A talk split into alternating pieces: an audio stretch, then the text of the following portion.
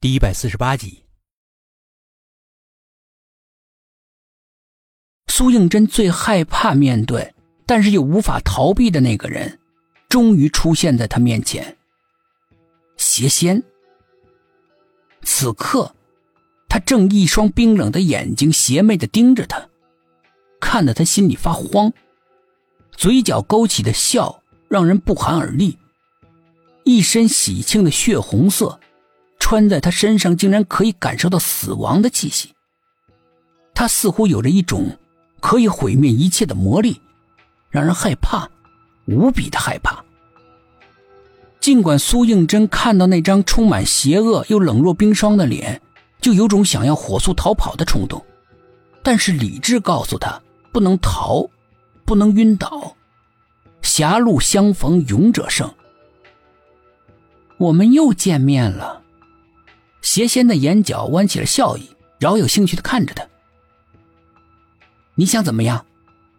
苏应真只觉得浑身发冷，手指都冷到了麻木，但是他努力的敛住内心的惶恐，尽量让自己声音听上去自然一点。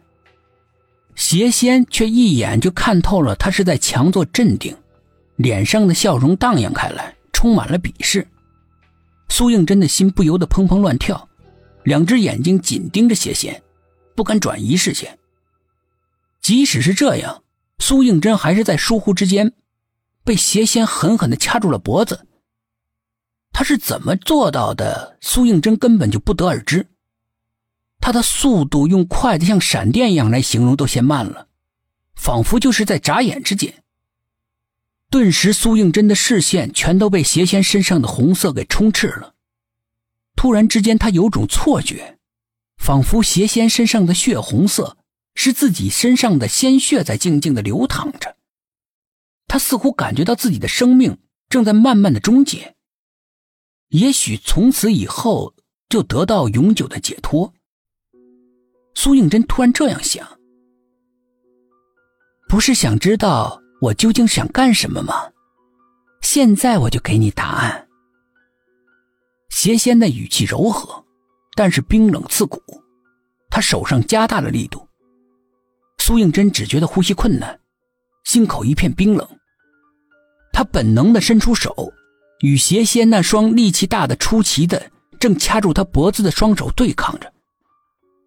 邪仙似乎对他的举动非常感兴趣，就像是一只猫，对被他捕捉的老鼠的抗争充满了好奇。苏应真觉得自己的喉骨在下一秒会被捏得粉碎，他似乎听到了喉骨断裂的声音，他拼命的反抗着。随着他的反抗越来越激烈，体内突然出现了一股很热的能量，全都不断的向他双手涌过来。